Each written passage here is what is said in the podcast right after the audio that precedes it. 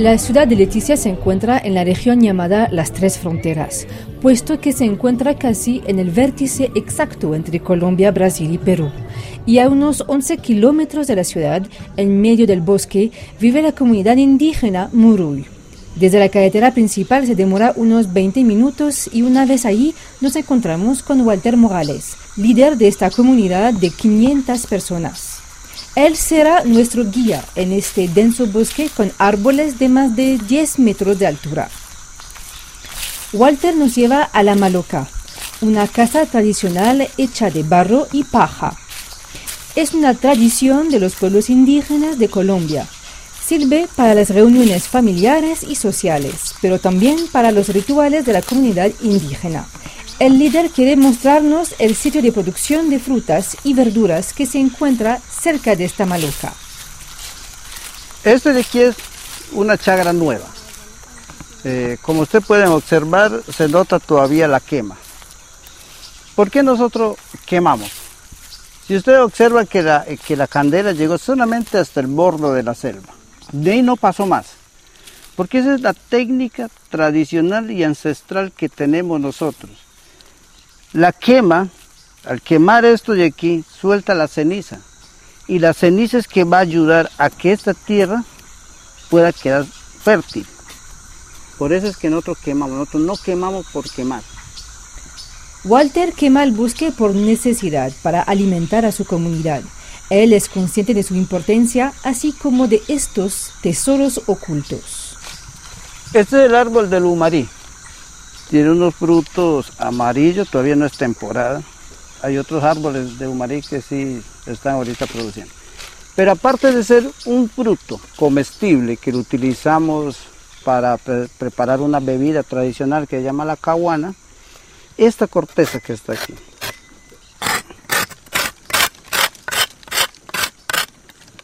Esto de aquí. Se le coloca agua y se le hace conjuro y en una tela muy fina se le saca el agua y se le da de tomar unas seis goticas mezclado en otro poquito más de agua al niño cuando tiene tos. Entonces, no solamente nosotros lo tenemos para comer la fruta, sino como medicina. Hibina, hibina, duona, duona.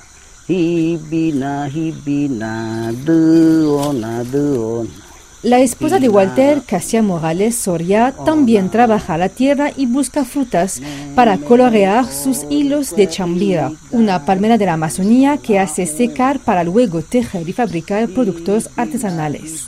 Esta madre de 40 años defiende firmemente su modo de vida y se niega a que se señale con el dedo a su familia. Ah, las plantas que quedan de la orilla de la quebrada para allá, todas esas plantas grandes. Ahora te voy a mostrar hasta que llega hasta allá. Esos son los, las, las, los cedros que te dije, esos son plantas este, maderables. Maderables para nuestra actividad de casa. Así como te contaba, aquí, toda esta maderita de aquí, el espacio que se utilizó para sacar esta. Para la maluca. No se desperdició nada, nada. Hay indígenas que desforestan la madera, la, la madera para vender. Ajá, pero más sin embargo nosotros no, nosotros cuidamos y hay unos que destruyen como en cualquier sitio, ¿no? A Nosotros cuidamos nuestro espacio, cuidamos lo nuestro. No ha de haber un, dijo mi abuelo, no ha de haber un dañado que por ahí daño. Ajá. Al vender su artesanía, Cassia mejora la calidad de vida de su familia. Camina por todas partes con su ovillo de hilo y sus agujas y discute mientras confecciona bolsos, posavasos o monederos. Eh, pues nosotros le, estamos utilizando ahora porque pues ahora están prohibiendo la forestación y nos al contrario toca a nosotros forestar más árbol maderable porque pues antiguamente uno no sabía pues la, había personas que no sabían lo, lo acabaron y nosotros estamos volviendo a recuperar con lo que pues ya no se puede terminar. Al contrario todo toca nosotros volver a sembrar porque esa es vida que da el espacio donde que estamos ya, porque de ahí no, yo, pues por lo menos hay maderable que a mí me da, se utiliza para la casa, hay para es medicinal y hay para que nosotros cosechamos para mm, las pinturas, entonces no lo podemos terminar. Ah. Pero me esperas dos segundos que te, da- que te pone el micrófono Juan. para grabar esta parte. arriba. Sí, pues ahí ya empezaron. Acá. Walter y Casia participan en programas de reforestación cuando no trabajan sus tierras ni fabrican productos artesanales. Incluso alrededor de su casa, Casia planta regularmente árboles, especialmente cedro, ya que se utiliza para la construcción de casas.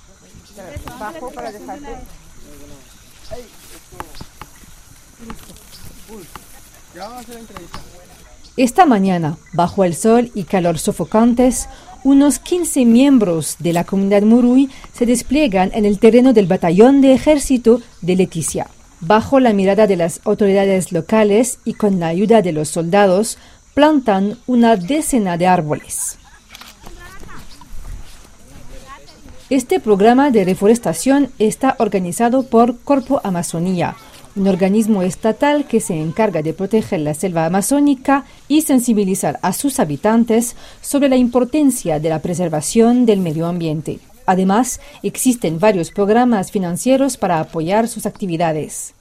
Juan Carlos Bernal Leal es miembro de la Dirección Territorial de la Amazonía de Corpo Amazonía. Pago por servicio ambiental básicamente es el tema de reconocerle un dinero a la persona por conservar, por proteger esa área que tiene como propiedad, básicamente el bosque.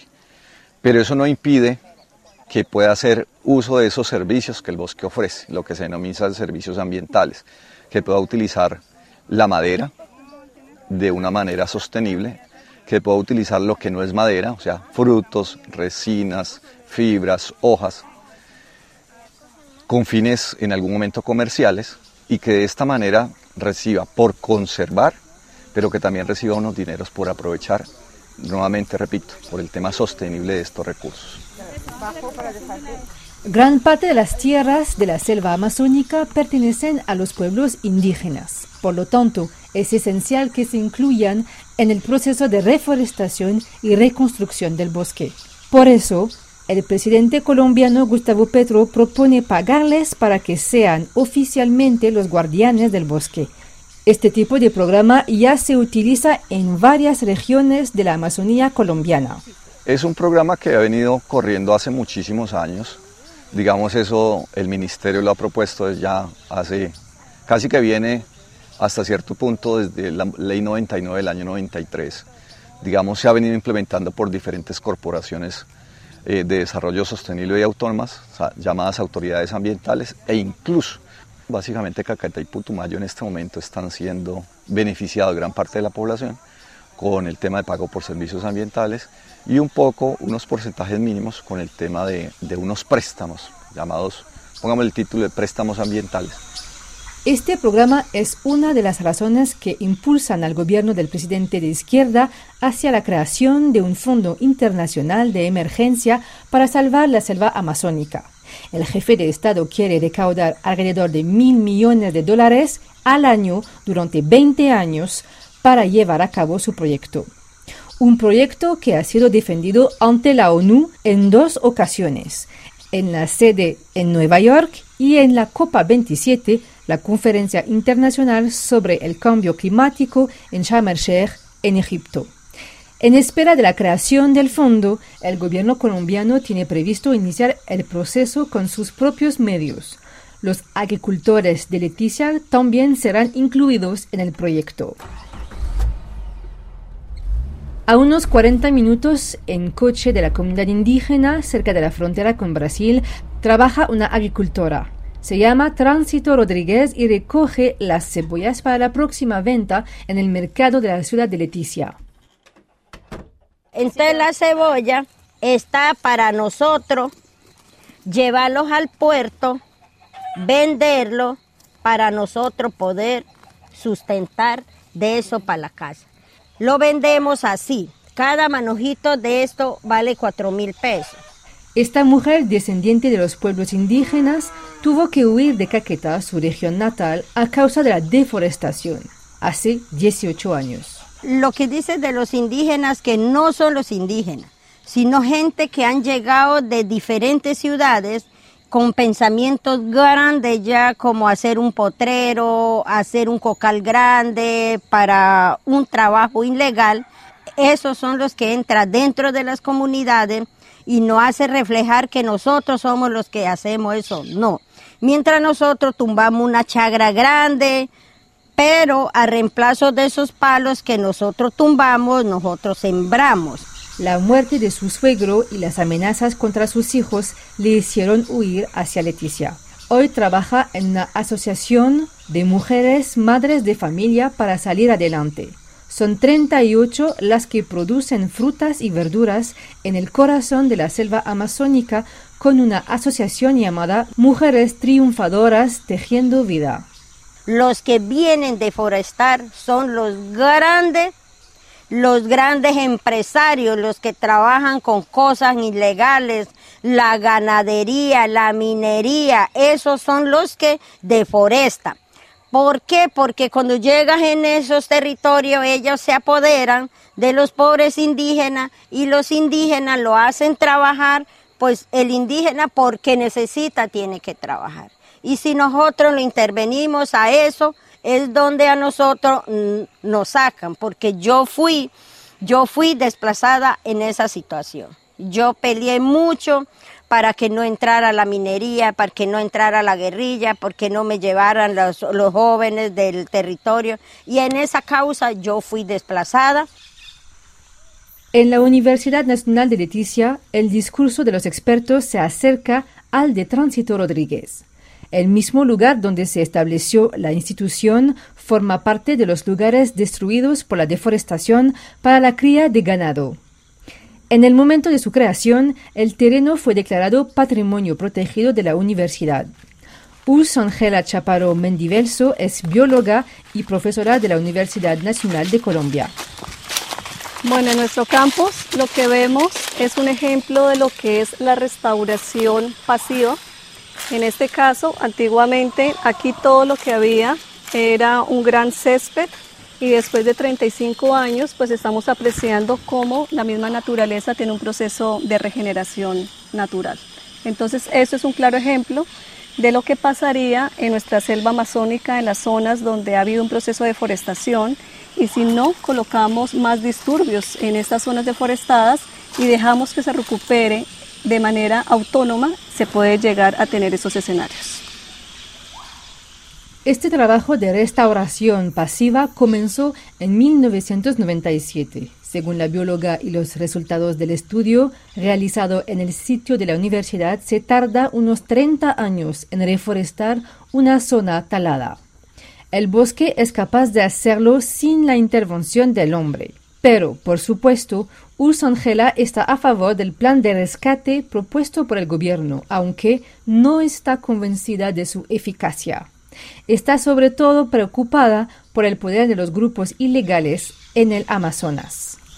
Sí, realmente eso sería un comienzo, porque con tener una retribución económica para los campesinos, para los pequeños agricultores y para los pueblos originarios, realmente no se va a detener la deforestación. Realmente los que están haciendo la deforestación a gran escala en nuestro país es otro tipo de personas y son con ellos con los que realmente tenemos que entrar el Estado como tal a negociar y lo que actualmente nuestro presidente habla de la paz total, esa paz total es hablar y hacer ese tipo de diálogos para frenar la deforestación a gran escala, que repito, no está ni asociada con las actividades de los campesinos, de los pequeños agricultores, ni mucho menos de los pueblos originarios.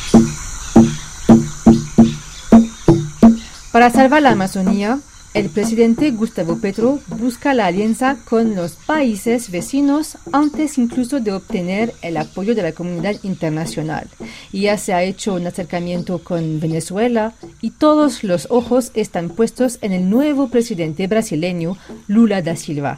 Tras su victoria, el principal donante para la protección de la selva amazónica, que es Noruega, anunció que restablecía su donación de casi 500 millones de euros que habían sido congelados durante la gestión de su antecesor, Jair Bolsonaro.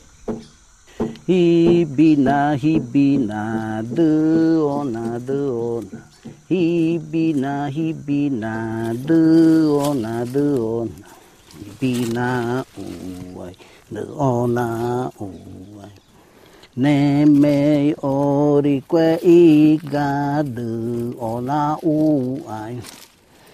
Hibina hibina du ona du ona. Hibina hibina du ona du ona. Hibina u ai du ona u ai. Neme ori que iga du ona u ai.